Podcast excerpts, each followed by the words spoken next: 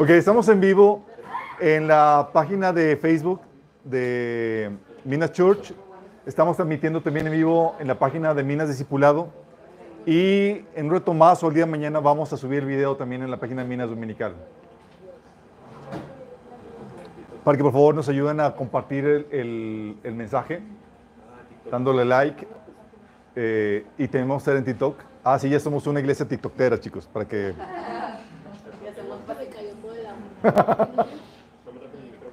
Sí. Hoy vamos a ver un tema que se llama la influencia del cristiano carnal, chicos. ¿Sale? Para los que no estuvieron la vez pasada, eh, la vez pasada hablamos de los ovnis y la Biblia, chicos. Si no lo vieron, por favor, véanlo. Es un tema pertinente porque eh, tiene que ver con, con la narrativa que el enemigo quiere vender a la humanidad para encubrir lo que va a suceder en el rapto. Y también tiene que ver con la agenda profética en cuestión de la formación del orden mundial. ¿Qué pasó?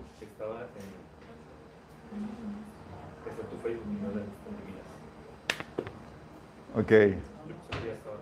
Denle, denle, denle. Entonces, estamos, les invito a que lo vean. Es el, el de el ovni y la, y la Biblia.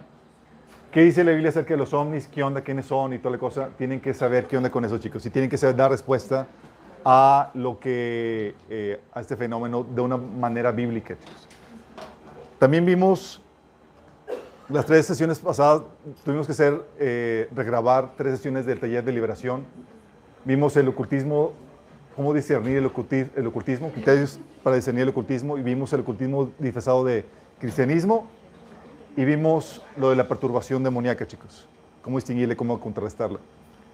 El de la perturbación también nos lo quitaron, eh, pero lo vamos a volver a subir.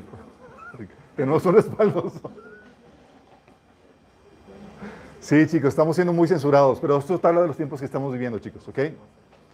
Y hoy vamos a ver, esto, ¿ya estamos en Facebook? Ya, ok, vamos a ver lo de la influencia cristiano carnal. Esto es muy importante, vamos a ponerlo en las manos del Señor este tiempo. Amado Padre Celestial, te alabamos, te bendecimos, te damos tantas gracias porque estás entre nosotros, Padre. Queremos, Señor, que tú vengas y te manifiestes a través de este estudio, Señor, de esta administración de la palabra, Padre. Que tú hables a través de mí, que cubras cualquier deficiencia que pueda haber de mi parte, Señor. Que despejes el ambiente espiritual, cualquier demonio que quiera venir a robar la palabra de nuestros corazones, esperamos que tú lo quites, Padre. Y que tu presencia, tu Espíritu Santo, Señor, venga y siembre tu palabra en, nuestra- en nuestro corazón y para que produzca el fruto que tú deseas en nuestras vidas, Padre. Te lo rogamos en el nombre de Jesús. Amén. Oigan, y se me olvidaba comentarles, estamos en víspera del Rosh Hashanah o del Yom Teruah. Eh, a los que no saben, el Yom Teruah es una de las posibles fiestas en las que podría cumplirse con el rapto, chicos. Del 15 al 17 es la festividad de la- del Yom Teruah, de acuerdo al calendario matemático, de acuerdo al, calendario astrológico, sería hasta el día 19. Entonces son días para, de expectativa alta de que podamos partir, chicos. Imagínense que sea nuestro...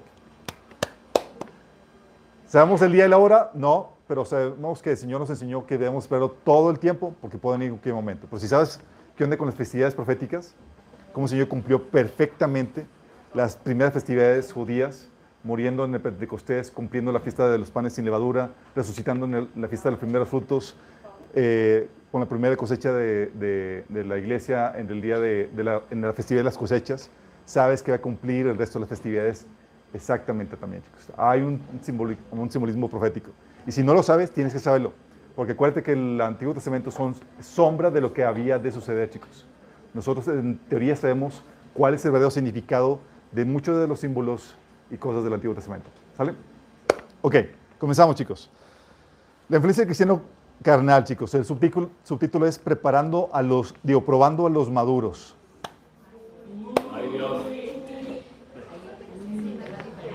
Ok, chicos.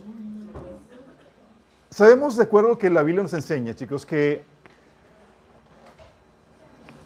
que los buenos y los malos iban a estar habitando juntos hasta el final de los tiempos, chicos. La Biblia nos enseña en la, en la parábola del trigo, les enseña cómo el Señor vino a sembrar la buena semilla, pero el enemigo vino y sembró cizaña, y esa cizaña iba a estar hasta el final. De hecho, para los que no recuerdan de la parábola, está en Mateo 13, del 24 al 43, dice, Jesús les contó otra parábola. Dice, el reino de los cielos es semejante a un hombre que sembró una buena semilla en su campo, pero mientras dormía los trabajadores vinieron, vino su enemigo y sembró cizaña entre el trigo y se fue. Cuando el trigo brotó y dio fruto, apareció también la cizaña. Entonces los siervos fueron a preguntarle al dueño del terreno, Señor, ¿acaso no sembraste buena semilla en tu campo? ¿De dónde salió la cizaña? El dueño le dijo, esto lo ha hecho un enemigo. Los siervos preguntaron, ¿quieres que vayamos y la arranquemos? Y él respondió, no, porque al arrancar la cizaña podrían también arrancar el trigo. Dejen que crezcan el uno y lo otro hasta la cosecha. Cuando llegue el momento de cosechar, yo les diré a los segadores que recogen primero la cizaña y la aten en, manojos para quemarla y que después guarden el trigo en mi granero. Luego en el, en el versículo 38 dice que el que siembra la buena semilla es el Hijo del Hombre. El campo es el mundo y la buena semilla son los hijos del reino y las cizañas son los hijos del maligno. El enemigo que sembró es el diablo. La cosecha es el final del mundo y los segadores son los ángeles. Así como se arranca las cizañas, se quema en el fuego, así también será en el fin del mundo. El Hijo del Hombre enviará a sus ángeles y ellos recogerán de su reino a todos los que sirven de tropiezo y a los que hacen lo malo. Y los echarán en el horno de fuego, allí habrá llanto y rechinar dientes. Entonces en el reino de su Padre los justos resplandecerán como el sol. El que tenga oídos para ir, que oiga. Ok, esta es la primera parábola, chicos, donde te habla de los justos habitando juntamente con los malos, el trigo y la cizaña creciendo juntos hasta el final, chicos. Hay unos dicen, y es algo que vimos cuando estudiamos estudiando eh, Mateo los martes, hemos estado estudiando, y vimos que aquí está hablando de, cómo la, palabra de Dios se siembra en el mundo para crear o para dar pie a que surjan los hijos de Dios, pero el enemigo también siembra su mentira para dar pie al surgimiento de los hijos del diablo. Entonces aquí hablamos de un panorama del mundo, pero hay otra parábola que habla de los peces buenos y malos dentro de la red. Y la red simboliza a todas las actividades y grupos y demás que tiene la iglesia, chicos. Dice en ese mismo capítulo, versículo del 47 al 50, dice, asimismo el reino de los cielos es semejante a una red lanzada al agua que recoge toda clase de peces. Una vez que se llena, la sacan a la orilla y los pescadores se sientan a echar el buen pescado en cestas y desechando el pescado malo. Así será el fin del mundo. Los ángeles saldrán y apartarán de los hombres justos a la gente malvada. Y a esta gente le echarán en el horno de fuego. Ahí habrán, habrá llanto, rechinar dientes. Entonces hablamos y estamos comentando cuando estudiamos este, este pasaje en este martes, que la red simboliza la iglesia, chicos, con todas sus actividades y grupos y demás. Y cómo se albergan dentro de la iglesia tanto peces buenos como peces malos. ¿Sí? En ambas, en ambas parábolas te habla eso, que hay buenos y malos dentro de la iglesia, chicos. De hecho, tal así que, que Pablo en Filipenses 3, del 18 al 19, te dice, pues ya les dije varias veces, y ahora se lo repito de nuevo con lágrimas en los ojos. Hay muchos cuya conducta demuestra que son verdaderos enemigos de la cruz de Cristo. Van camino a la destrucción su Dios es su propio apetito y se jactan de cosas vergonzosas y solo piensan en, esta vida terrenal. Pablo hablando de creyentes que no habían nacido nuevos, chicos, carnales que solamente pensaban en las cosas de este mundo. Sí. Y estaban dentro de la iglesia, chicos. Y la Biblia menciona que van a crecer juntos con la esperanza de que Dios permite esto porque hay la esperanza de que los malos se puedan convertir, chicos. ¿Se acuerdan cuando habían platicado esto? De hecho, por eso Pedro, el apóstol Pedro dice en 2 Pedro 3.9, el Señor no tarda en cumplir su promesa según entienden algunos la tardanza. Más bien, Él tiene paciencia con ustedes porque no quiere que nadie perezca, sino que todos se arrepientan. Peter dice que Él tiene paciencia con quién? Con ustedes. ¿Quiénes son ustedes, chicos? ¿Está hablando a quién? A la iglesia, chicos. Pedro está diciendo, ¿sabes qué? Hay algunos de los que están que no son cristianos, pero estamos esperando que les caiga el 20 y por causa de eso, el Señor está aplazando su regreso. En la iglesia es campo misionero, chicos, también la iglesia es campo misionero. Sí. Entonces hay carnalidad que viene por la inconversión o por la no conversión de las personas. Personas que están aquí, están carnales, son, actúan y piensan como el mundo, pero es porque no se han convertido genuinamente y estamos esperando que se conviertan. Están entre nosotros, pero no son de nosotros. Como dicen, ni somos todos los que estamos, ni estamos todos los que somos. Sí, hay frase para que le apunten. Entonces, hay carnalidad que viene por la no conversión, chicos. Pero también hay carnalidad que viene por la falta de madurez. Son convertidos, son creyentes, pero están en el proceso de desarrollo, chicos. Dice 1 Corintios 3, del 1 al 3. Amados hermanos, cuando estuve con ustedes no pude hablarles como lo haría con personas espirituales. Tuve que hablarles como si pertenecieran a este mundo o como si fueran niños en Cristo. Tuve que alimentarlos con leche, no con alimento sólido, porque no estaban preparados para algo más sustancioso. Y aún no están preparados, porque todavía están bajo el control de su naturaleza pecaminosa. Tienen celos uno de los otros y pelean entre sí. ¿Acaso eso no demuestra que los controla su naturaleza pecaminosa? ¿No viven como la gente del mundo? A ver, chicos, ¿estos eran cristianos o no eran cristianos? Eran cristianos, chicos, pero eran bebés espirituales. Hay carnalidad que es por inmadurez, no por no conversión, sino por ser bebés espirituales. Todavía no maduras, creces, todavía no se desarrollan los frutos que el Señor espera de ti. Pero dentro de esto, chicos, todos vas a encontrar que va a haber inevitablemente cristianos carnales dentro de la iglesia, ya sea por no conversión o porque son bebés espirituales. ¿Vamos? Y esto va a suceder así hasta el fin de los tiempos, cuando Dios defina quién es quién, cuando vaya a haber una separación, chicos. Y esa separación, ¿cuándo creen que va a suceder? En el rapto aparece la primera separación, chicos. ¿Quiénes se van, chicos? La iglesia.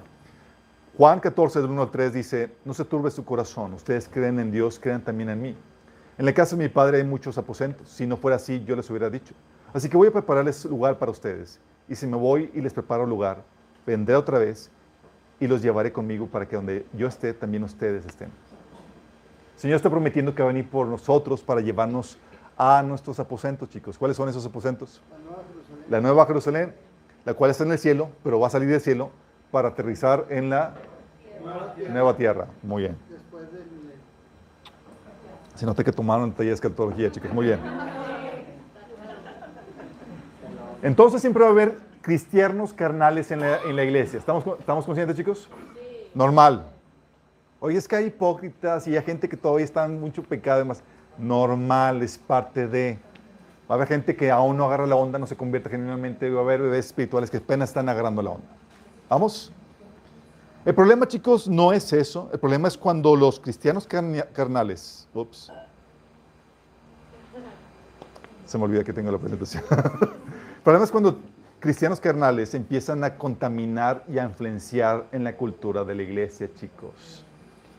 Ese es el problema. Cuando empiezan a dominar la, la, a moldear la cultura de la iglesia. Y hay una epístola, chicos, que habla enteramente de esta problemática. ¿Qué epístola creen que es? Wrong.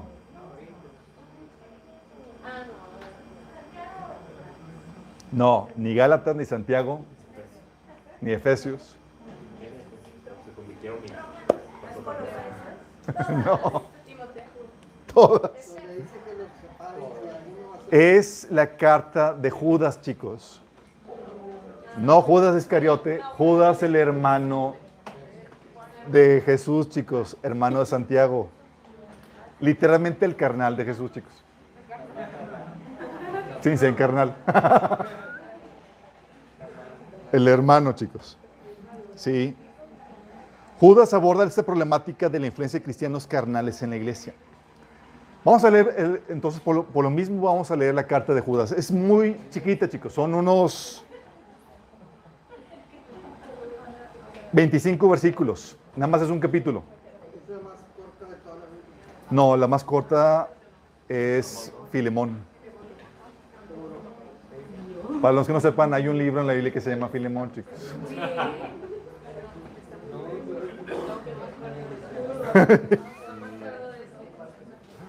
ok, chicos. Sí, está apenas aquí, están cuatrapeándose. Sí, chicos, hay una carta, se llama Filemón. Ok, eh, eh, Silencio.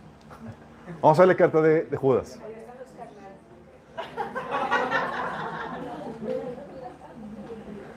Ok, chicos.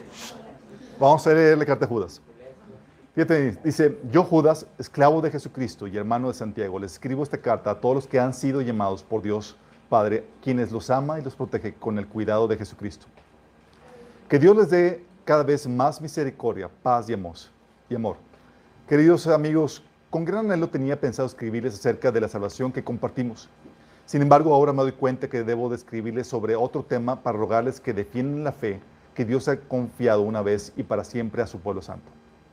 Fíjate, la intención de la carta era originalmente otra, chicos. Judas quería escribir aquí algo más tranquilo acerca de nuestra fe, dar alguna otra enseñanza y demás, hasta que fue alertado de la problemática de la iglesia a la que le estaba escribiendo.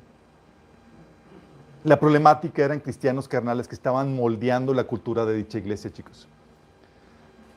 Y los empieza a exhortar a que defiendan la fe, la sana doctrina, la cual no es un asunto solamente doctrinal, sino también conductual. Aunque obviamente la conducta es producto de la doctrina, pero hay personas que profesan una cosa y se comportan de forma diferente a eso que profesan, porque en realidad no lo creen. Aquí tenemos, en este caso tenemos que animarlos a que se comporten de acuerdo a la conducta que el Evangelio enseña. De hecho, segunda Timoteo 1.13, hablando de la fe, como digo, la conducta como forma de evidencia de la fe, dice, con fe y amor en Cristo Jesús, sigue el ejemplo de la sana doctrina que de mí aprendiste. Hablando, Pablo, no de una teología, sino de una forma de vivir. Porque la sana doctrina no solamente lleva un asunto teológico, sino un asunto eh, conductual, chicos. Si tú puedes negar la fe con una mala doctrina, pero también con una mala conducta. Por eso al que dice la Biblia que al que no sostiene a su familia es que peor que un incrédulo ya negado la fe, aunque profese la doctrina correcta. ¿Vamos? El versículo 4 dice, les digo esto porque algunas personas que no tienen a Dios se han infiltrado en sus iglesias diciendo que la maravillosa gracia de Dios nos permite llevar una vida inmoral. La condena de tales personas fue escrita hace mucho tiempo, pues han negado a Jesucristo, nuestro único dueño y Señor. Tómala. Y aquí empieza a poner la problemática de la iglesia, chicos. No estaba hablando de gente de afuera, sino de cristianos, entre comillas, chicos, que estaban dentro de la iglesia, a los cuales les llama infiltrados. Imagínate. Codele de tu lado dile, oye, ¿tú eres infiltrado?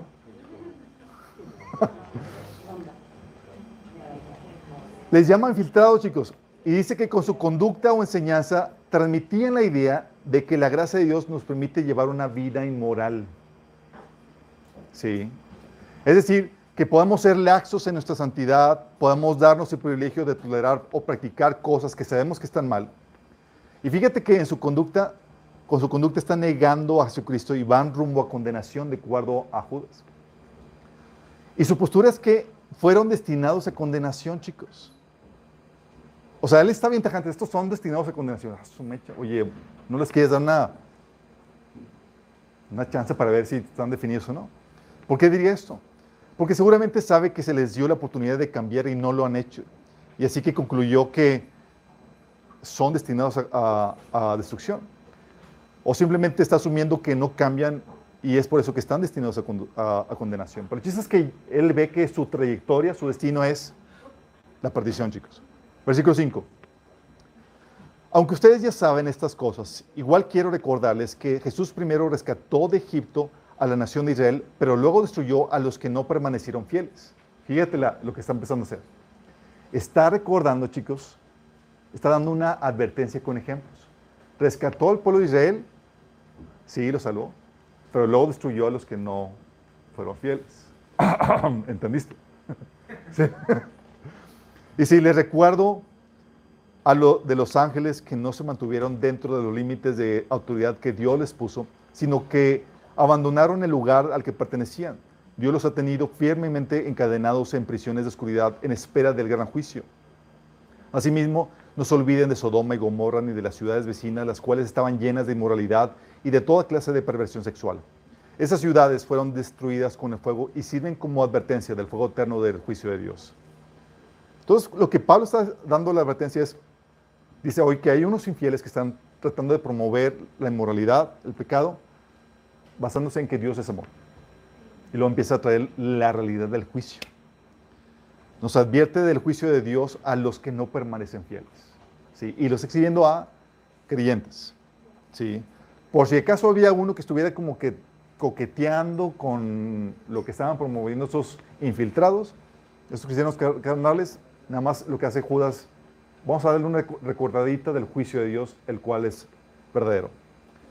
Versículo 8. De la misma manera, estos individuos que pretenden tener autoridad por lo, por lo que reciben en sueños, llevan una vida inmoral, desafían la autoridad y se burlan de los seres sobrenaturales. Pero ni siquiera Miguel, uno de los ángeles más poderosos, se atrevió a, causar, acusar al diablo de blasfemia, sino que simplemente le dijo, que el Señor te reprenda. Esto ocurrió cuando Miguel disputaba con el diablo acerca del cuerpo de Moisés. Pero esa gente se burla de cosas que no entiende. Como animales irracionales, hacen todo lo que les dictan sus instintos y de esta manera provocan su propia destrucción. Órale. Estos tipos recibían revelaciones en sueños y cosas acá sobrenaturales y ya se sentían muy iluminados, chicos. Y está hablando de un orgullo basado en, un conocimiento superficial, un conocimiento no bíblico, una falsa seguridad, una falsa pretensión, chicos, que los lleva a subestimar al enemigo. Y algo que quiere Satanás es que lo subestimes, chicos, porque si lo subestimas, bajas la guardia y te puede dar en la torre. Si los llevaba a subestimar al enemigo al punto de burlarse de él, es decir, tomaban a la ligera la guerra contra el enemigo, chicos. Sí.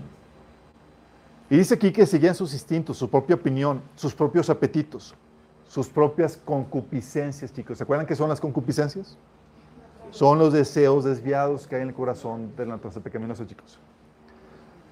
Todos estos tipos se envanecían, eran orgullosos y pretenciosos en el conocimiento que tenían, chicos. Conocimiento superficial y desviado de las escrituras. Versículo 11 dice, ¿qué aflicción les espera? Pues siguen los pasos de Caín, quien mató a su hermano. Al igual que Balaam, engañan a la gente por dinero. Y como Coré, perecen en su propia rebelión. Fíjate, te habla tres personajes. Te habla de Caín. ¿Cuál fue el pecado de Caín, chicos? La envidia que llevó a, lo llevó a ser homicida, chicos. Gente envidiosa. El pecado de Balaam. ¿Cuál fue el pecado de Balaam, chicos? El amor al dinero que lo llevó a, a vender su, su don, chicos. ¿sí? Y el pecado de Coré. ¿Se acuerdan de Coré? ¿Se acuerdan de la frase trágame tierra?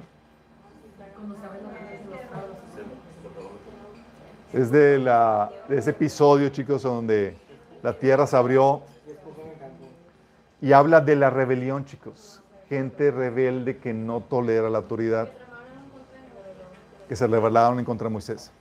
En resumen, envidia, amor al dinero, rebelión, en pocas palabras, carnalidad, chicos. Versículo 12. Cuando estos individuos participan con ustedes en sus comidas de compañerismo, las cuales conmemoran el amor del Señor, son como arrecifes peligrosos que pueden hacerlos naufragar. Son como pastores que no tienen vergüenza y que solo se preocupan por sí mismos. Son como nubes que pasan sobre la tierra sin dar lluvia. Son como árboles de otoño doblemente muertos porque no dan fruto y han sido arrancados de raíz. Qué fuerte, chicos. Estas personas dicen, o sea, estaban dentro de la iglesia y cuando habla de que comparten con las, en las comidas de compañerismo, está diciendo que participaban en los tiempos de convivencia de la iglesia, chicos. Y es ahí donde tenían tiempo para influenciar a los cristianos. Por eso mencionaba de, oye, comparten con ustedes sus comidas de compañerismo y dice que son como arrecifes peligrosos que pueden hacerlos naufragar, es decir, es ahí donde ejercen su influencia para desviar a la gente, chicos. Y esto de arrecifes peligrosos que pueden hacerlos naufragar, te advierte de la mala influencia que puede ejercer sobre nuestras vidas, llevándonos incluso a naufragar de la fe, chicos. Imagínate que puedas tú naufragar de la fe por la influencia de cristianos dentro de la iglesia. ¿Puede suceder eso, chicos? Sí, puede suceder eso. También menciona aquí pastores que no cuidan ovejas. Lo dice, les llama también nubes que no dan lluvia o árboles que no dan fruto.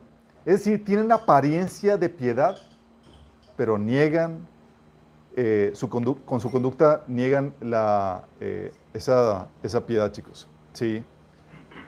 Como dice 2 Timoteo 3, 5, aparentan ser devotos, pero con su conducta desmentirá, eh, con su conducta desmentirá el poder de tal devoción.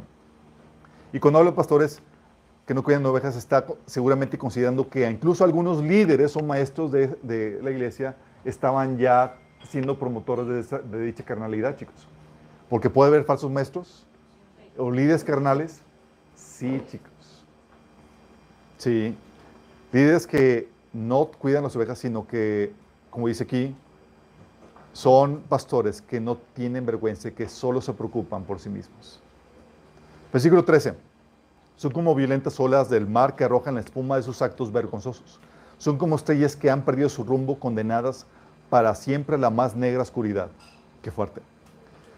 Te habla de, de- la espuma de sus actos vergonzosos que la arrojan, chicos. Es decir, cometen sus actos inmorales no escondidas. Lo hacen fragantemente público. Sí. Luego menciona que son estrellas que perdieron su rumbo. ¿Sabes que los justos, la Biblia dice que vamos a brillar como las estrellas del cielo? Daniel 12.3 dice que los sabios resplandecerán tan brillantes como el cielo y, y quienes conducen a muchos a la justicia brillarán como las estrellas para siempre. Y aquí los menciona a como estrellas. Pero estrellas que perdieron su rumbo, chicos. Destinados a brillar, pero que se extraviaron. Qué heavy. Versículo 14 dice, Enoch, quien vivió en la séptima generación después de Adán, profetizó acerca de estas personas. Dijo, escuchen, el Señor viene con incontables millares de sus santos para ejecutar juicios sobre la gente de este mundo. Declarará culpables a los seres humanos por todos los actos perversos que cada uno haya hecho y a los pecadores rebeldes por todos los asuntos que hayan dicho en contra él, por todos los insultos que hayan dicho contra él. Te habla de que estos van a ser parte de los que Dios condena en su segunda venida. Y te habla también de que su existencia es profecía cumplida, chicos. De hecho, vamos a ver en el versículo 17, 18, también es profecía cumplida de la profecía dada por los apóstoles. Ahorita vamos a ver qué onda con eso. Versículo 16. Estos individuos son rezongones que se quejan de todo y viven solo para satisfacer sus deseos. Son fanfarrones que se jactan de sí mismos y adulan a otros para conseguir lo que quieren. Dice, pero ustedes, mis, mis queridos amigos, deben recordar lo que predijeron los apóstoles de nuestro Señor Jesucristo. Ellos les advirtieron que en los ti- últimos tiempos habría gente burlona cuyo objetivo en la vida sería satisfacer sus malos deseos. Qué fuerte. Esa gente, chicos, carnal, que empieza a dominar o a ejercer su influencia en la iglesia, estaban profetizados. Los apóstoles dijeron que iba a haber gente de ese tipo, chicos. Y Judas está recordándoles, eh, chicos, la presencia de ellos es profecía cumplida. De hecho, Pablo también se lo comentó a Timoteo. ¿Se acuerdan? En 2 Timoteo 3, del 1 al 5, dice, ahora bien, ten en cuenta que en los últimos días vendrán tiempos difíciles. La gente estará llena de egoísmo y avaricia y serán jactanciosos, arrogantes blasfemos, desobedientes de los padres, ingratos, impíos, insensibles, implacables, calumniadores, libertinos, despiadados, enemigos de todo lo bueno, traicioneros, impetuosos, vanidosos y más amigos del placer que de Dios. Aparentarán ser devotos, pero con su conducta desmentirán el poder de la devoción. Con esa gente ni te metas. Esta descripción, chicos, no le está dando de la gente del mundo. Esa gente del mundo siempre ha sido así. Está dando la descripción de cómo, en qué condiciones estaría la iglesia, de cómo estaría llena de gente carnal que vive para sus propios deseos. Sí. Entonces está diciendo, hey, esto es parte de profecía cumplida, chicos. Y si nosotros estamos en los últimos tiempos, es de esperar que veamos ese patrón de comportamiento también en nuestras filas, chicos. Sí. Tal vez aquí no, no, sea tan evidente, pero como nos relacionamos con un montón de iglesias, en nuestro convivio con otros hermanos y más pueden notar eso. Sí. Y luego, fíjate el versículo 16 que acabamos de leer. Dice que esos individuos son rezongones, se quejan de todo, viven solo para satisfacer sus deseos, son fanfarrones que se jactan de sí mismos y adulan a otros para conseguir lo que quieren. O sea, te mencionan una característica, chicos. Se quejan de todo.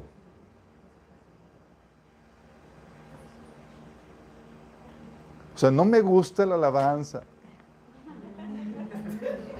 La predicación está muy larga. Ah, no, sí se van es que sí está bien larga. Aquí se ríen mucho. O sea, queja constante, chicos, porque la queja típicamente es el patrón de conducta de una persona que vive para sus placeres, chicos. Todo lo que le cause incomodidad le produce queja porque no tienen la meta, el objetivo, la voluntad de Dios y demás. Lo único que le importa es su comodidad, el que él esté bien a gusto como, como quiere, chicos. ¿Sí? Por eso dice versículo 2, viven egoístamente, solo para satisfacer sus propios deseos. Esa conducta, ese deseo de vivir egoístamente los lleva a la queja, chicos. Dice que se jactan de sí mismos, se jactan de lo que hacen, de lo que logran. Son fanfarrones, chicos, orgullosos. Y luego aparte adulan para conseguir lo que quieren. Busquen eh, escalar en la escalera de eclesiástica en los altos niveles por adulando a la gente. ¿Sí? Y el versículo 19 dice, estos individuos son los que causan divisiones entre ustedes, se dejan llevar por sus instintos naturales porque no tienen al Espíritu de Dios en ellos. Y aquí continúan con las características. Dice que causan divisiones, como la iglesia de Corintios, chicos, ¿se acuerdan? En 1 Corintios del 1 al 3 habla de que había una división y demás. ¿Por qué? Porque eran carnales que pensaban con el mundo, se comparaban y decían lo ministerial y yo soy Pablo, yo soy Pedro y demás. ¿Sí? Causaban divisiones. También dice que se dejan llevar por su naturaleza pecaminosa. Como no tienen al Espíritu, la única guía que tienen es su naturaleza pecaminosa, chicos, porque el único freno que hay para la naturaleza pecaminosa que hay en el hombre, ¿qué es? No son salvos, pero están dentro de la iglesia. Dice, no tienen el Espíritu de Dios, es decir, no han nacido de nuevo, pues no ha habido un genuino arrepentimiento, chicos.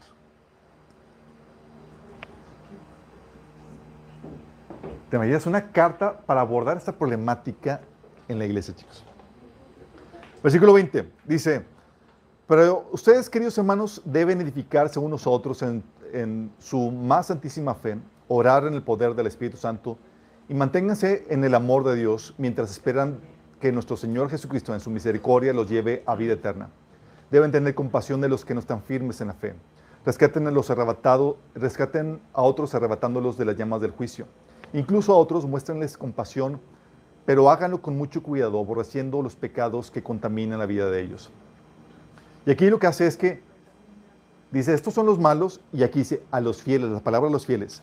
Mientras que ellos corrompen y destruyen la iglesia, ustedes deben edificarse y empieza a decir qué tienen que hacer.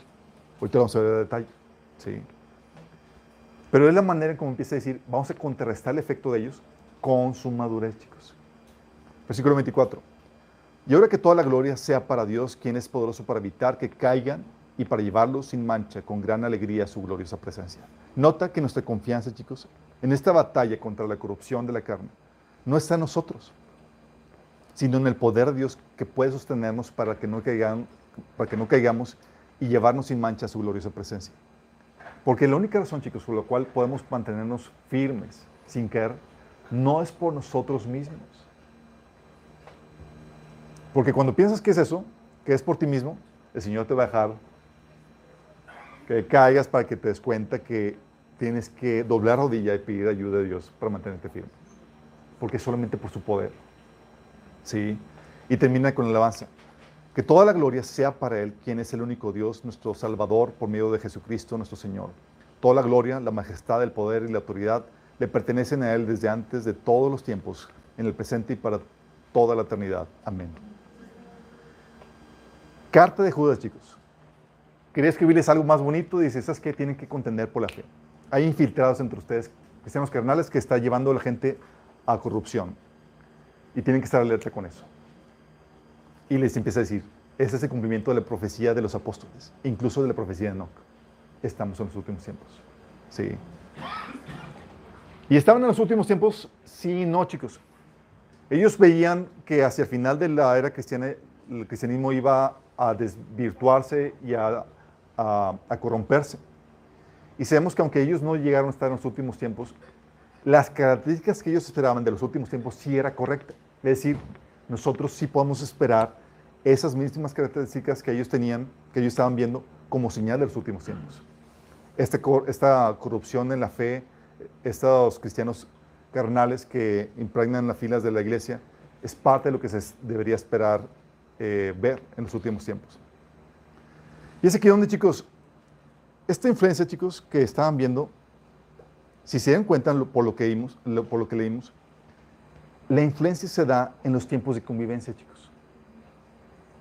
¿Cómo logran estos cristianos carnales influenciar y se da típicamente en los tiempos de convivencia? Judas 1.12, lo que leímos, dice, cuando estos individuos participan con ustedes en sus comidas de compañerismo, en las cuales conmemoran el amor al Señor, son como arrecifes peligrosos que pueden hacerlos naufragar. O sea, conviven con ustedes y en esa convivencia te meto un poquito de veneno, te meto un poquito de influencia y tú jajaja, jijiji, y ya te tragaste lo que te estaban metiendo. Ahorita en la carne estaba cuidado todo. Okay.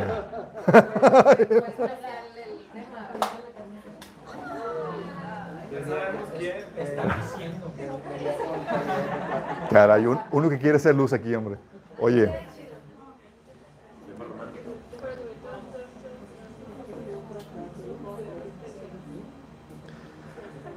Y esto nos lleva, chicos, a la mala influencia de los cristianos carnales, chicos. ¿Qué hacen los cristianos carnales, chicos? ¿Cómo se manifiesta esto? Ustedes lo han vivido, todos lo hemos vivido, o tal vez sea su turno de ellos. tal vez quieres pasar frente y cómo lo haces.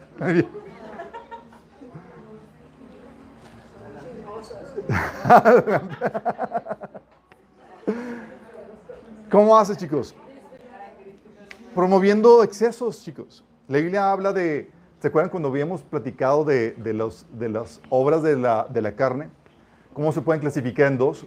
Pecados que son de excesos y pecados que son de ocultismo. Sí, básicamente. Por eso dice la Biblia que ni los borrachos heredarán el reino de Dios. Habla, por ejemplo, del líder que no sea dado al vino. Aquí no habla de borracho, sino que no lo consuma frecuentemente. Efesios 5, 18 dice, no se emborrachen con vino como que lleva el desenfreno, al contrario, sean llenos del Espíritu. Habla de, del exceso en la bebida, que era algo normal o era algo común en los tiempos bíblicos. Ahorita ya casi no se ve eso.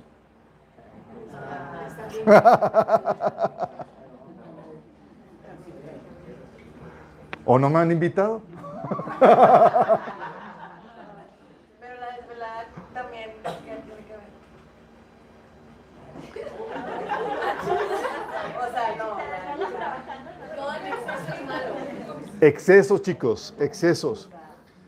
También dice, por ejemplo, Efesios 5, del 3 a 5, entre ustedes ni siquiera debe mencionarse la inmoralidad sexual ni ninguna clase de impureza o de avaricia. Porque Pueden estar seguros que nadie que sea inmoral, impuro o avaro, es decir, idólatra, tendrá herencia en el reino de Cristo y de Dios. Está hablando de, oye, las pláticas y demás es de siempre hablando de dinero, exceso del corazón, hablando de cosas terrenales, no hablando de Dios. Te habla de, te empieza a contaminar con esa actitud, chicos.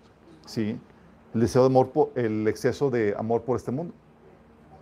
Y hacen que cada reunión sea una oportunidad, por ejemplo, para hablar de sus metas terrenales, contaminando a otros, o de, para una, una oportunidad para, una, para, para, tomar, ¿sí? O promoviendo adicciones, chicos, ¿sí? Dice 1 Corintios 6, 12, todo me está permitido, pero no todo es para mi bien. Todo me está permitido, pero no dejaré que nada me domine. Y hay cosas, chicos, que causan adicción y adicciones malas que llevan a... que violan el principio del dominio propio, chicos fumada, drogas y demás. Y aún dentro de la iglesia, chicos, puede haber cristianos que dicen, pues tantito, hombre, fúmele aquí, tengo un chorrito, tengo, etcétera. Y puede darse eso, chicos. O hablando con maldiciones, chicos. Con malas palabras. Dice 1 Corintios 6, 10, ni los maldicientes ni los estafadores heredarán el reino de Dios. Y pues hablan con malas palabras, insultando diestra y siniestra y demás, y todos atacando a la celebrando la, con gracia las palabras. Sí. Conste que todos sabemos que vamos de un proceso de, de carnalidad a seguir avanzando. Pero la problemática es cómo reaccionamos ante eso. Sí. Si lo celebramos o lo hacemos sentir mal porque no va de acuerdo a, a eso. Sí. O chistes de doble sentido, chicos. Efesios 5.4 dice, los cuentos obscenos, las conversaciones necias y los chistes groseros no son para ustedes. Oye, el hermano acá en la convivencia se le sale un chiste doble sentido ja, ja, ja, y tú pues...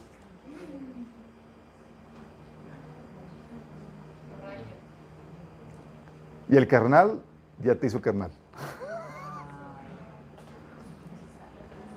Sí. O tolera, no se ríe. O pláticas sexosas, promoviendo la inmoralidad sexual. Dice Efesios 5.3. Entre ustedes ni siquiera debe mencionarse la inmoralidad sexual ni ninguna clase de impureza o de avaricia, porque eso no es propio al pueblo santo de Dios.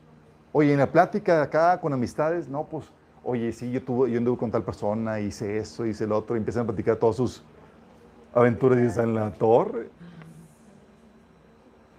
Sí. O promoviendo la rebelión y la crítica, chicos.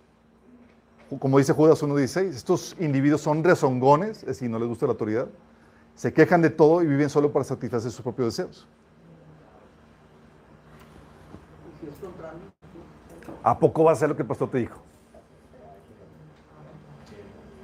No tienes que aceptar todo y demás. Y empiezan a cuestionarte, llevarte a sembrar ahí con la rebelión y con la queja, tratando de contaminar tu perspectiva de lo bueno que puedes recibir del líder, como estrategia para, porque, eh, para que no aceptes nada, ni lo bueno, ni lo bíblico, chicos. ¿Sí? Porque cuando una persona ya cae de tu gracia ante tus ojos, uno típicamente se cierra a recibir cualquier cosa. Y la crítica logra hacer eso, chicos. ¿Sí? O promoviendo el odio, el ocio y el chisme, chicos. Dice 2 Tesalonicenses 3:11. Nos hemos enterado de que entre ustedes hay algunos que andan de vagos sin trabajar en nada y que solo se meten en lo que no les importa. Está hablando de otra iglesia, chicos, no ustedes, tranquilos.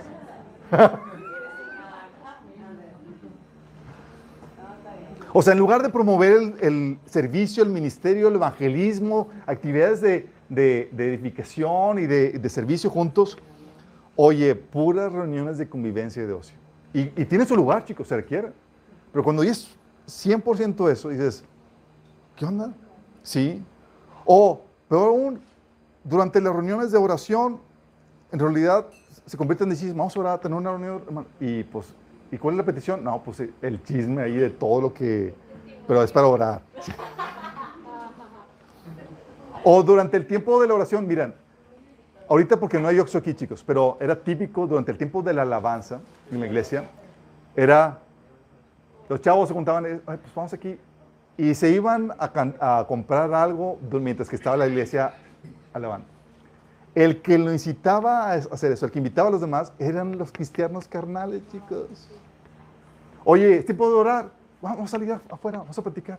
Y te jala a ti, el cristiano carnal, a platicar en tiempo de oración de la iglesia, como si no fuera importante. Vamos a platicar. Ahí voy. Sí. Obviamente, chicos, hay sus excepciones, chicos. Hay sus excepciones. Pero cuando es típico y dices, oye, ¿dónde se fueron? No, pues fueron a platicar. Ah, yo sabemos, sí. O promoviendo la contienda, la división, chicos. Dice Judas 1.19, estos individuos son los que causan divisiones entre ustedes, se dejan llevar por sus instintos naturales porque no tienen el Espíritu de Dios en ellos. O sea, con el chisme, con la crítica, con la envidia, con el celo ministerial, causan divisiones, chicos. Sí. O incluso promoviendo la participación en el ocultismo, chicos. Apocalipsis 2.20. Te topas a, la, esta, mujer que formaba parte de una iglesia, esta Jezabel, dice que con su enseñanza engaña a mis siervos, pues los induce a cometer inmoralidades sexuales y a comer eh, alimentos sacrificados a los ídolos. Incluso les enseñaba lo que se llamaban las profundidades de Satanás. ¿Quién sabe qué horas? Y cristianos así pasa, chicos. Oye, vamos a ver como les había platicado, tenía familiares cristianos, los que me compartieron el primer evangelio. Ellos jugaban en la Ouija. no, pues, y se me decían, acá no pasa nada, no, no le tienes miedo a Satanás. O sea, no debemos de tenerle miedo. la lógica, chicos. O algunos chicos también pasa, oye, vamos a ver esta película de terror, si bien demoníaca. No pasa nada.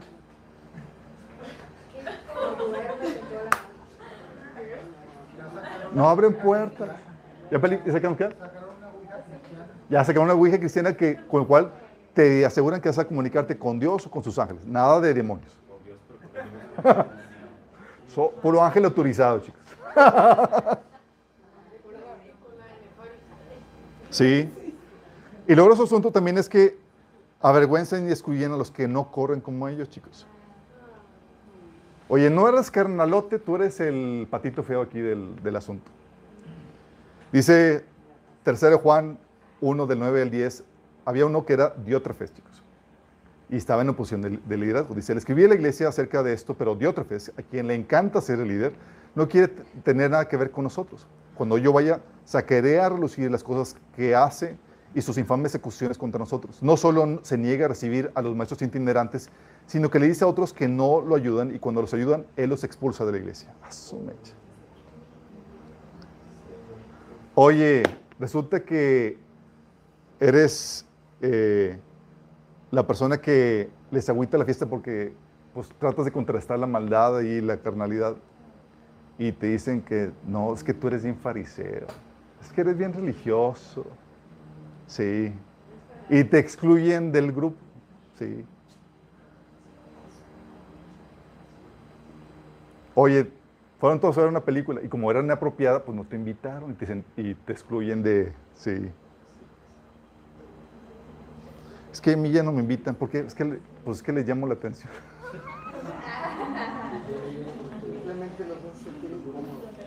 los hacemos sentir incómodos.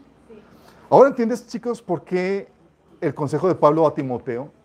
Timoteo es un líder cristiano, chicos. Pero como hay carnalidad dentro de, la iglesia, le dice Pablo a Timoteo, huye de las malas pasiones de la juventud y esmérate en seguir la justicia, la fe, el amor y la paz junto con los que invocan al Señor con un corazón limpio. ¿Qué tal que está hablando? Dices, oye, pero si Timoteo era un líder de la iglesia, ¿qué tentaciones pudiera tener? No, estaba conviviendo con amigos del mundo y más. No, pero hay dentro de la iglesia gente que podría llevarte a correr tras las malas pasiones de la juventud. ¿Estás entendiendo? ¿Cómo lo contrarrestamos, chicos? La única forma de contrarrestar esta carnalidad, chicos, es con la influencia de los maduros. La única forma de contrarrestar esto es con la influencia de los maduros.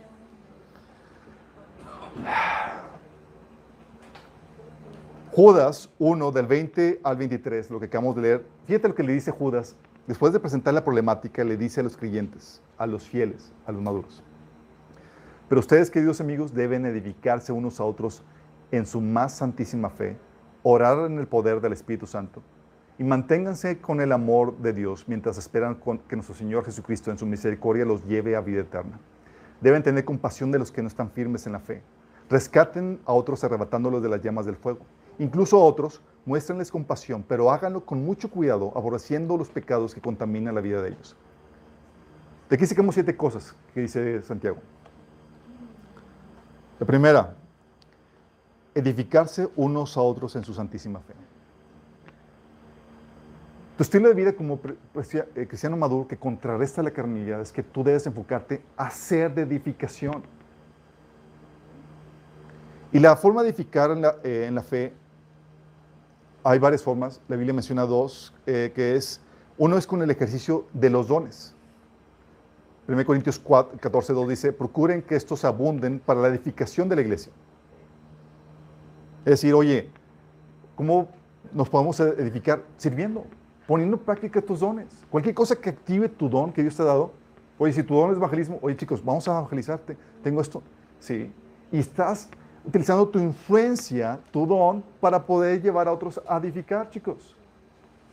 Sí, yo tengo una palabra, ¿sí? Y hay diferentes dones. Gente que es el don de, de compartir una enseñanza o una revelación, a veces una palabra profética, es simplemente animar a que vengan, asistan, contagiar la pasión por Cristo, etcétera. Pero también es con la plática, con lo que hablas. Dice Efesios 4, 29, ninguna palabra corrompida salga de vuestra boca, sino la que sea, de, la que sea buena para la necesaria edificación a fin de dar gracias a los oyentes. Te lo repito, ninguna palabra corrompida salga de vuestra boca, sino la que sea buena para la necesaria edificación a fin de dar gracias a los creyentes. Te habla de lo que dices el contenido. Mira gente que habla mucho. Y no es tanto la problemática de que hablen mucho, sino que no tienen sustancia para edificar lo que, lo que, con lo que hablan. En parte de la escritura dice que en muchas palabras no falta el pecado. En las muchas palabras no falta el pecado, pero si le pones sabiduría a lo que dices, oye, pues habla, sí, edifica. Sí. Entonces, habla, te dice, la instrucción de Judas ante esta problemática de cristianos carnales. Tú abócate, mientras que ellos están corrompiendo, destruyendo la iglesia, tú abócate a edificarla. Con tu don, con tu palabra. Y luego dice, oren en el poder del Espíritu Santo. Orar en el Espíritu Santo, chicos, es orar en lengua, sí, pero también es orar dirigido por el Espíritu, por su agenda. Sí. Dice la Biblia que orar como conviene no sabemos, pero el Espíritu nos ayuda intercediendo conforme a la voluntad de Dios. Porque es una guerra espiritual, chicos. Tenemos que entender esto. Es una guerra espiritual y una de las principales formas para contrarrestar el operar espiritual de los demonios es por medio de la oración. No es la persona carnal solamente, chicos, es la persona carnal y los demonios que están operando sobre ella. Y ante esta situación, una de las principales formas en que contrastamos ese operar demoníaco es con la oración, chicos. Sí. No es suficiente tu astucia, tu sabiduría, tienes que doblar rodilla, llorar, interceder, chicos, para contrastar eso. Una iglesia fuerte en oración se vuelve insoportable para el enemigo. Tres, dice, manténganse en el amor de Dios. ¿Cómo uno se mantiene en el amor de Dios, chicos? Obedeciendo, Obedeciendo su palabra. Juan 15, del 9 al 10 dice, permanezcan en mi amor, dice Jesús. Si obedecen mis mandamientos, permanecerán en mi amor, así como yo he obedecido los mandamientos de mi Padre y permanezco en su amor. Está diciendo, para contestar eso, contrarrestar la influencia de los carnales, tú debes de permanecer en su amor, es mantente caminando, obedeciendo, Señor, en santidad. Sí. Ten temor de Dios más que temor del hombre. Cuatro. Dice, mientras que esperan que nuestro Señor Jesucristo en su misericordia los lleve a vida eterna. ¿De qué habla esto, chicos? ¿De qué está diciendo esto? ¿De la qué? Velar por su unidad. Está hablando del rapto, chicos. Está hablando del rapto. Esperar el rapto. ¿Por qué pone la esperanza de que venga el Señor por nosotros como parte del ingrediente para contrastar la corrupción, chicos? Porque, chicos, esperar en el rapto te lleva a desarraigarte de este mundo y poner la mira en las cosas eternas. Tener un pie ya fuera porque sabes que vas a partir en cualquier momento. ¿Sí? ¿O no lo sienten así, chicos? Primera Tesalonicenses 1.10 dice, hablando, es que dicen, pero siempre, han, siempre han dicho que deben, que, que, que llega el Señor y le espera y nomás no viene. El Señor te ordena, no es una cuestión de si quieres o no, que debes esperarlo todo el tiempo. Sí. De hecho, la iglesia de Tesalonicenses era elogiada porque esperaba al Señor con ansias. Dice 1 Tesalonicenses 1.10. También comentan cómo ustedes esperan con ansias la venida desde el cielo del Hijo de Dios, Jesús, a quien Dios levantó de los muertos. El Señor nos enseña a esperarlo. Es parte de la iglesia, debe estar caracterizada porque espera a su chicos. No porque se olvidó y que ya nada más está pensando en esto. Porque cuando estás esperando la venida del Señor, te desarraigas de esto y las cosas empiezan a adquirir su correcta dimensión, chicos. Porque a veces eres abrumado por tus problemáticas o envanecido por tus éxitos. Cuando la verdad es que todo esto ya no debe pesar sobre tu alma. Dice 1 Corintios 7, del 29 al 31, el tiempo que queda es muy breve. Así que de ahora en adelante los que estén casados no deberían concentrarse únicamente en su matrimonio. Los que lloran o los que se alegran o los que compran cosas no deberían ser absorbidos por sus lágrimas, ni sus alegrías, ni sus posesiones. Los que usan las cosas del mundo no deberían apegarse a ellas, pues este mundo, tal como lo conocemos, pronto desaparecerá. ¿Te das cuenta de la actitud que te menciona? Dice, ya básicamente desarraigado este mundo. Porque cuando tú no esperas la venida del Señor, chicos, lo único que te queda es vivir para las cosas de este mundo. ¿Sí? Y te vuelves presa fácil para la corrupción del cristiano carnal. Pero cuando no, te dicen, te dicen oye, vamos a hacer algo, te quieren desviar, te quieren corromper con, su carnalidad, tú estás en otra sintonía por completo, poniendo la mirada en cosas de Dios y no la de los hombres. ¿Vamos bien? Quinto instrucción que te da Judas. Dice, deben tener compasión de los que no están firmes en la fe. La instrucción aquí te dice es que tienes que tener compasión de los que no están firmes en la fe, es decir, los que son fácilmente descarriados por los carnales. Te está hablando de que ayudes a los débiles en la fe para que no sean influenciados por los carnales, chicos. No te dice que menosprecies, no te dice que los tratas con desdén, sino que tengas compasión. Es decir, ámalos, busca ayudarlos, llévalos o anímalos a permanecer en el camino del Señor. Va a haber cristianos, o sea, te está diciendo, preocúpate por tu prójimo que, que puede estar mal influenciado. Ten compasión de ellos, que no están firmes en la fe. Abórdalos, anímalos, exhórtalos, ¿sí? Y luego te menciona aquí, seis, rescaten a otros arrebatándolos de las llamas del fuego. Es decir, aquí ya rescatar a los extraviados con compasión, chicos. ¿Por qué, chicos? Porque la mejor defensa es el ataque. Cuando vimos la serie de la influencia del mundo, chicos, ¿se acuerdan? No se acuerdan. De hecho, casi nadie de bueno, hace tiempo. Vimos el tema de la influencia, del peligro de la influencia del mundo.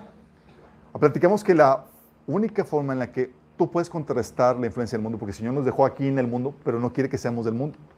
Dios quiere que ellos se conviertan a ti, no tú a ellos. ¿Y cuál es el secreto por eso? Ellos, el mundo está queriendo ganarte a ti para, para ellos, para el mundo. La única forma para contrastar esa mala influencia es tú tener siempre la meta de ganarlos para Cristo. Y lo mismo pasa aquí. La mejor defensa es el ataque. Es decir, debes de buscar convertirlos. Debes buscar convertirlos. Es carnal, oye, te animo a que hagas lo correcto. Sí. Busque cambiarlos. Si tienes una actitud pasiva, tolerante, vas a ser convertido a ellos. Pero si tú buscas cambiarlos, conquistarlos para Cristo, tú vas a poder repeler con facilidad la mala influencia que ellos pudieran tener sobre ti. ¿Me explico? O sea, no te quedes callado cuando ves algo mal. Busca ganarlos para el Señor. Oye, brother, esto no está bien. Sí. Aunque te digan lo que te digan. Sí. Siete. Muéstrales compasión dice Judas, muéstrales, muéstrales compasión, pero háganlo con mucho cuidado, aborreciendo los pecados que contaminan la vida de ellos. Y aquí te dice que tengas cuidado de ser seducido por sus pecados. Es decir, que aborrezca los pecados que contaminan su vida. Cuida tu actitud, puede ser seducido. Sí. Cuando tú abordas a un hermano que está ahí carnal, es con la actitud de aborrecer los pecados que lo están contaminando.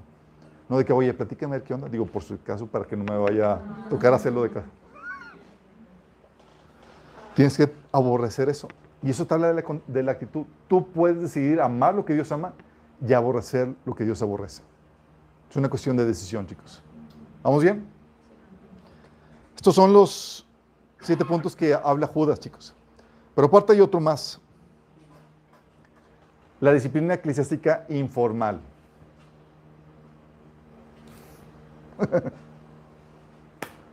ok. Sabemos que la Biblia habla de una disciplina eclesiástica formal, chicos. Cuando son por pecados y agravios que no se deben tolerar entre cristianos y que pueden llevar a expulsión de la iglesia.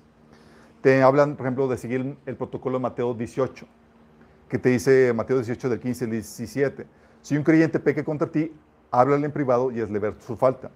Si te escucha y confiesa su pecado, has recuperado a esa persona. Pero si no te hace caso, toma uno o dos más contigo y vuelve a hablarle, para que dos o tres testigos puedan confirmar todo lo que digas. Si aún así la persona se niega a escuchar, lleva el caso ante la iglesia. Luego, si la persona no acepta la decisión de la iglesia, trata a esa persona como un pagano o como un corrupto cobrador de impuestos. Está hablando de se le expulsa y se le trata como un incrédulo. Esta expulsión puede puede ser producto de conflictos entre hermanos que no se llevan a solución o producto de pecados que están practicando que no se deben de tolerar en la iglesia. Porque hay pecados que no se toleran entre, mm, ni, entre, eh, ni entre paganos y hay pecados que no se deben tolerar en la iglesia. Hay otros pecados que se, que se toleran, es parte del proceso de crecimiento. Por ejemplo, 1 Corintios 5, del 1 al 2, dice Pablo, me cuesta trabajo creer lo que me informan acerca de la inmoralidad sexual que hay entre ustedes, algo que ni siquiera los paganos hacen. Me dicen que un hombre de su iglesia vive en pecado con su madrastra. Ustedes están muy orgullosos de sí mismos, en cambio deberían estar llorando de dolor y vergüenza y echar a ese hombre de la congregación. ¿Qué estaban diciendo, chicos? Ese tipo estaba viviendo con su, ¿qué? Con su madrastra. La llevaba a la iglesia y demás y todos, ah, pues sí, hola hermanito, ¿y qué más? Ah, tu mamá, no, ya no, ya es mi novio. Ah, su mecha.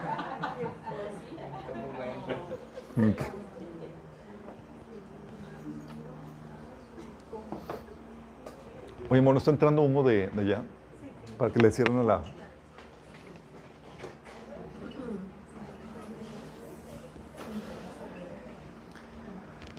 Entonces hay pecados que no se toleran entre ni siquiera creyentes, chicos, pero y lleva a, una, a un juicio donde se le, se le expulsa si el hermano persiste en continuar en ello, chicos. ¿Sale? Pero también hay una disciplina informal, chicos, en donde se le llama la atención al hermano y se te lleva, se te enseña a distanciarte del hermano. Sí. Fíjate lo que dice 2 Tesalonicenses 3, del 11 al 15. Sin embargo, oímos que algunos de ustedes llevan vidas de ocio y se niegan a trabajar y se entrometen en los asuntos de los demás. Les ordenamos a tales personas y les rogamos en el nombre del Señor Jesucristo que se tranquilicen y trabajen para ganarse la vida. En cuanto al resto de ustedes, amados hermanos, nunca se cansen de hacer el bien. Tomen nota, que, de que, eh, tomen nota de quienes rehusan obedecer lo que les decimos en esta carta aléjense de ellos para que se avergüencen. No los, dice, no los vean como enemigos, sino llámenles la atención como lo harían con un hermano. Entonces dice, marca tu distancia. ¿Con qué propósito? De que se sientan mal. Y llámale la atención, no como un enemigo, como un hermano. A su mecha. ¿Alguien de aquí ha aplicado eso? La ley de hielo cristiano. Lo mismo decía Pablo en 1 Corintios 5, de 9 al 11. Decía, cuando lo escribí anteriormente, les dije que no se relacionen con la persona que se entregan al pecado sexual. Pero no me refería a los incrédulos que se entregan al pecado sexual o son avaros o estafadores o rinden culto a los ídolos. Uno tendría que salir del mundo para evitar gente así. Lo que quise decir es, no se relacionen con ninguno que afirma ser creyente y aún así se entrega al pecado sexual o es avaro o rinde culto a ídolos o se insulta o insulta o es borracho o estafador ni siquiera coman con esa gente. ¿Por qué, chicos? ¿No son cristianos? Puede ser que sí sea cristiano, chicos, y que ella se haya convertido, pero apenas está en el proceso de dejar eso. Y la idea de, este, de esta instrucción de, Pablo era llevarlos a que se sientan mal y que cambien y que apresuren el proceso de santificación. ¿Me explico?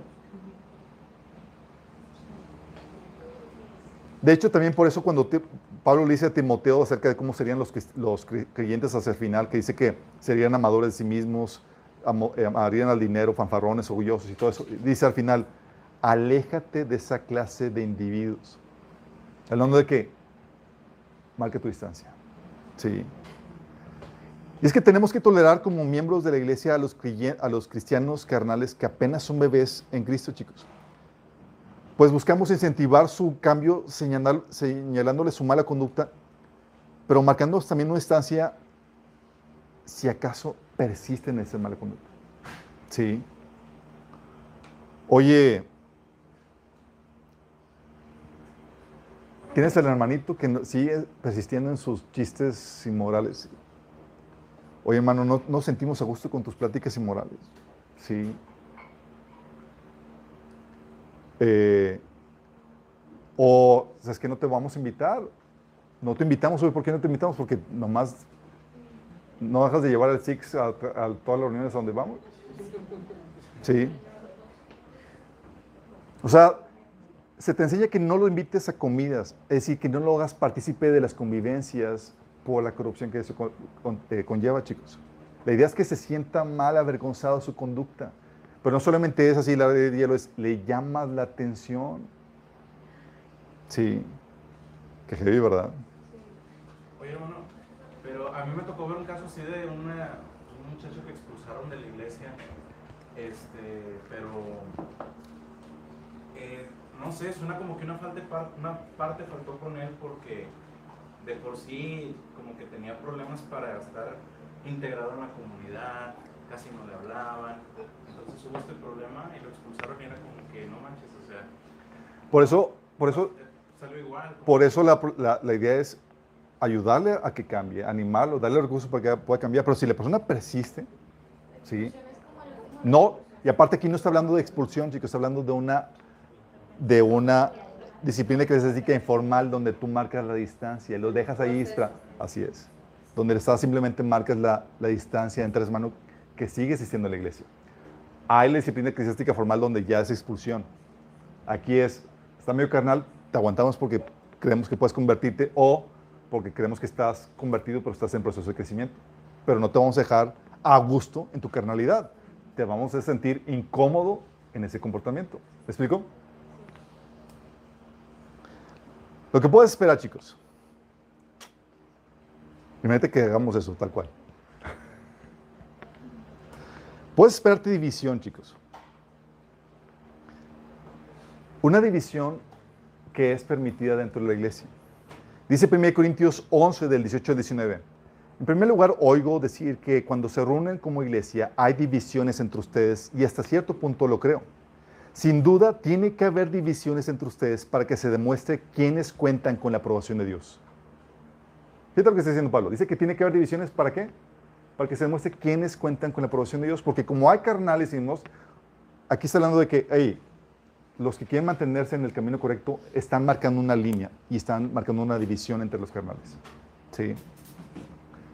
De hecho, una división que si no se marca, el Señor puede venir a reclamarnos.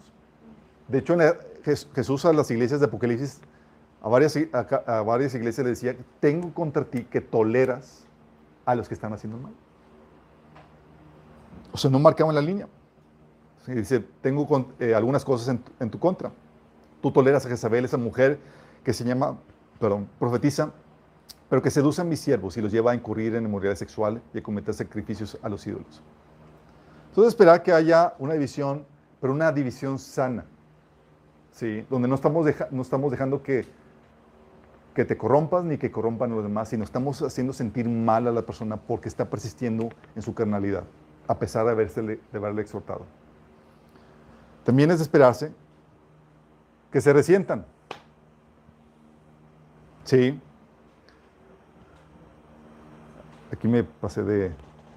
Ok, dice, porque la Biblia te enseña, chicos, que los que, no, los que son de Dios escuchen la reprensión que les das con la palabra de Dios, aunque sea dada con severidad, chicos.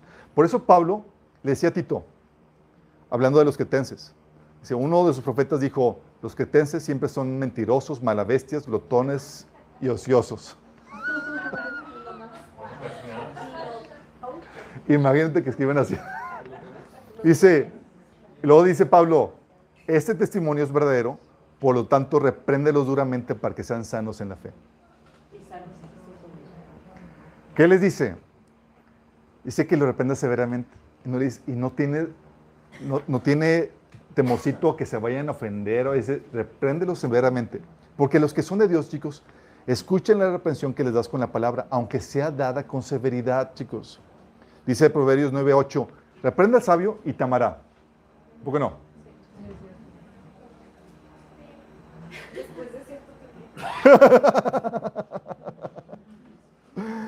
Obviamente hay la forma de hacerlo. La Biblia te enseña cómo manejar eso, chicos. Eso lo vimos en otro caso en otro estudio, se llama el pecado de tu prójimo. Pero los que no son de Dios, chicos, no tolerarán la sana enseñanza por más dura que sea, por más suave o dura que sea, chicos. No la van a tolerar. Así es que despreocúpate. ¿Te acuerdas del episodio cuando Jesús dio una enseñanza y los fariseos se ofendieron? Dice Mateo 15, del 12 al 14. Entonces acercaron los discípulos y le dijeron, ¿sabes que los fariseos se ofendieron cuando oyeron esta palabra? Pero él respondió, les dijo, toda planta que no plantó mi Padre Celestial será desarraigada. Déjalo, son ciegos, días de ciegos, y si el ciego hiera otro ciego, ambos caerán en el hoyo. ¿Lo veías preocupado Jesús? No, ¿por qué? Señor, o sea, se ofendieron con tu reprensión. Y él le dice, toda planta que mi padre no, no sembró va a ser desarraigada. Él sabía que el que es de Dios escucha las palabras de Dios, el que no las va a rechazar. Sí. Y el que es de Dios puede escuchar las palabras de Dios y aunque venga duro o difícil, la va a recibir. Tal vez caraspalea al, eh, al inicio, y pero sabe que es verdad, ¿sí? Y lo va a terminar aceptando. Por eso, chicos, 2 Timoteo 4.3 dice que llegará el tiempo en que no van a tolerar la sana doctrina, sino que llevados de sus propios deseos, se rodearán de maestros que les digan las fantasías que quieren oír. Les hablas algo duro las palabras, es que no van a querer. Les exhortas, lo van a rechazar. ¿Sí? Dices, ching, es que lo exhorté y se apartó. No, simplemente no era de Dios, chicos. No es una planta eh, sembrada por Dios. Como dice Jesús, Juan 8:47, el que es de Dios escucha las palabras de Dios, pero ustedes no las escuchan porque no son de Dios. Tómala. Entonces, despreocúpate con que, oye, es que le llama la atención y se apartó y se alejó. Le exhortaste con la palabra, en amor, ¿sí? Tranquilo. Señal de que no era de Dios, porque el que es de Dios escucha las palabras de Dios. Y te está tranquilo, así como Jesús estaba tranquilo. Tú puedes estar paniqueado ahí como los discípulos. Señor, se ofendieron con lo que dijiste. Tranquilo. Sí, toda palabra que, toda planta que no esté sembrada por Dios va a ser desarraigada. Sí. Él sabía que los que son de Dios iban a aguantar incluso una dura depresión. ¿Sí? Pero también es esperarse que se resientan contra él, contra el que reprende a la persona, chicos. ¿Sí? Contra el que reprende y contra el que dio la información. Porque dice la Biblia, Proverbios 9.8, no reprendas al insolente, no sé que acabe por odiarte. Se lo reprendiste y demás y te, se te enojó. Porque chicos, hay gente que no está interesada en su santidad. Hay gente que está interesada en su apariencia de una persona justa o, o, verse bien ante la gente. No le interesa mejorar en su santidad. ¿Sí? Entonces, oye, lo reprenden por algo que le lleva a mejorar su vida a santidad. En vez de alegrarse, se enoja porque destruiste la imagen de inmaculada que yo tenía construida. ¿Sí? 1 Corintios 1, del 11 al 12, dice Pablo, algunos de la casa de Cloé me contaron de las peleas entre ustedes, mis amados hermanos. Algunos de ustedes dicen, yo soy seguidor de Pablo, otros dicen, yo soy, yo sigo Polos, yo sigo Pedro y yo sigo únicamente Cristo. ¿Cómo se enteró Pablo de la problemática de división que había en la iglesia de Corintios. Los de la casa de Chloe le fueron con... No fue chisme. Acuérdense que el chisme es un mala, una información negativa a una persona que no le incumbe o que no es pertinente. Y Pablo, como era el pastor, tenía que saber qué onda con esto. Es un informe. Pero fueron con, le fueron con el reporte, chicos. ¿Te imaginas? Llegan la carta y la leen y está, pues, delatando todos y la están leyendo y luego volteas a ver a los de la, casa de Chloe que se sientan de qué lado y dices, ah, aunque tú peinaste, sí. Pero a veces pasa eso, chicos. Pasa que llegamos y, oye, me enteré que pasó esto. Sí, ¿quién te dijo? Mi hijo fonito de tal. Y se van contra el fonito. o sea, tú peinaste, tú le dijiste y no están interesados, no dan gracias a Dios de que salió a luz un error que, pudiera, que pudieran corregir en sus vidas para mejorar. Están enojados porque los, los exhibieron como, como que hicieron algo equivocado, porque su interés no es su santidad, sino verse bien.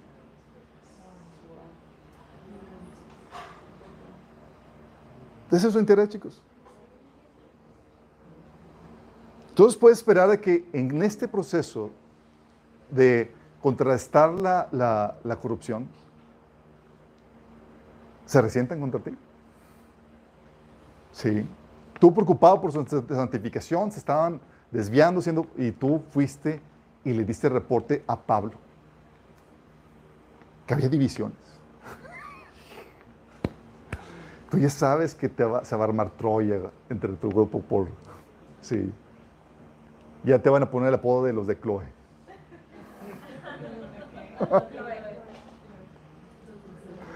Sí. ¿Por qué? Porque una forma de contrastar eso, chicos, es llevar esta información a la persona que tiene autoridad para poner orden, chicos. Sí. Todos espérate división, espérate que se resientan, porque toda planta que no es plantada por Dios va a ser desarraigada, chicos. Pero también espérate porque vas a ser probado. Vas a ser probado, chicos. Va a llegar contigo el cristiano carnal y te va a inducir a lo que no edifica, a excesos, actividades que no te llevan a crecer, a pláticas que no son correctas, a chistes que no edifican, a chismes. ¿Sí? Te van a probar, chicos, nos van a probar. Y en cierto grado todos tenemos algo de, corrupción y todos vamos a probarnos unos a otros. Pero particularmente los especialistas en esa prueba son los carnales. ¿Sí? Va a llegar contigo el hermano carnal inmaduro y te va a invitar a, por ejemplo, a que hagas tu fiesta o tu compasión. En vez de darte consuelo, decir, mira, pobrecito de ti. ¿Te acuerdas cómo lo hizo Pedro de Jesús? Mateo 16, del 21 al 23. Desde entonces comenzó Jesús a declarar a sus discípulos que le era necesario ir a Jerusalén y padecer mucho de los ancianos, de los principales sacerdotes y de los escribas, y ser muerto y resucitar al tercer día. Entonces Pedro, tomándole aparte, comenzó a reconvenirle diciendo, Señor, ten compasión de ti, en ninguna de ninguna manera esto te contesta. ¿Qué quería hacer Pedro aquí? ¿Consolarlo? No, le estaba haciendo una piti party. Diciendo, hey, ten autocompasión. Lo que hace el enemigo, sí, típicamente.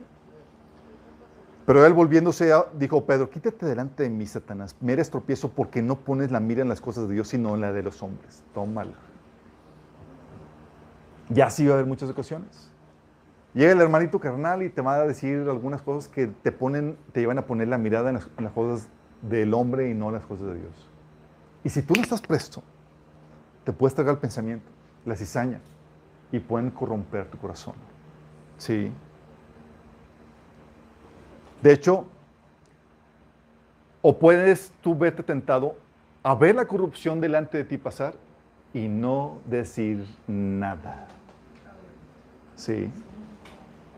Y si tú no dices nada, tú, tú vuelves parte del problema.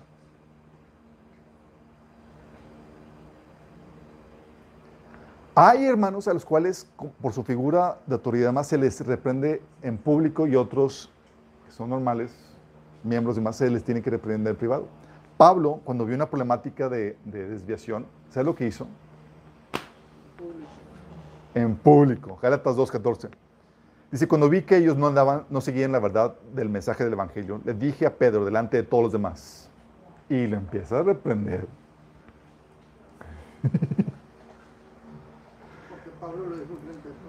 Chicos, la iglesia primitiva era bien severa en su... Sí. Ima, era, era ruda, exactamente. Pero ¿por qué, chicos? Porque si dejas pasar eso, tú vuelves parte del problema. Ya no contrarrestas la corrupción. ¿Sí? Y hay hermanos que, oye, a una líderes y demás, oye, dijiste esto en la predicación, oye, esta desviación es otro. Aborda, luz, sé sal. Y es muy importante que salgas aprobado. ¿Por qué? Porque la salud de la iglesia se da solo gracias a los maduros que contrarrestan la maldad de los carnales, chicos. La salud de una iglesia es solo gracias a, los maduros que contrarrestan la maldad de los carnales, chicos. ¿Qué tan saludable es la iglesia? Depende de los maduros. Si te quedas callado y toleras lo que sabes que está mal, todo es parte del problema. Si no exhortas y reprendes al hermano, si celebras eh, con él su pecado, ah, es que estuvo bien padre el chiste, bien carnalot, sí. Si no marca la distancia, haciéndolo sentir mal, oye hermano, ya te exhortamos, ya. No te volvemos a invitar si sigues con eso. ¿eh? Si no muestras celo, si cedes a su influencia, tú vas a ser parte del problema. Y la única forma en que la iglesia se mantiene sana es por los cristianos maduros, chicos, que saben contrarrestar la influencia de los carnales. ¿Por qué, chicos? Porque el pastor no está en todas las convivencias ni en todas las actividades. Por eso se requiere gente madura. No somos omnipresentes, chicos. Por eso dice la Biblia en Colosenses 3:16, la palabra de Cristo mora en abundancia en vosotros, enseñándoos y exhortándoos unos a otros con toda sabiduría. Diciendo que enseñes y que exhortes al hermano, ¿por qué? Porque la única forma de contrarrestar la carnalidad de los hermanos es por medio de los maduros que cumplen este mandato. Llega el hermano contigo con el chisme y dices, oye, brother, ese es chisme, estás exponiendo una información confidencial que no tengo que, por qué yo saber. ¿Por qué no lo estás viendo a mí? Y ya le pagas el acto, le haces ver mal. O viene el hermano todo quejoso. No, es que aquí hicieron esto, el otro. No te quejes, hermano, pon la solución. ¿Qué haces al respecto? O incluso ves al hermano todo herido y tú sabes que está herido. Oye, hermano, veo que tienes una herida. ¿Qué onda? ¿No lo vas a resolver? ¿Tienes que resolver esto?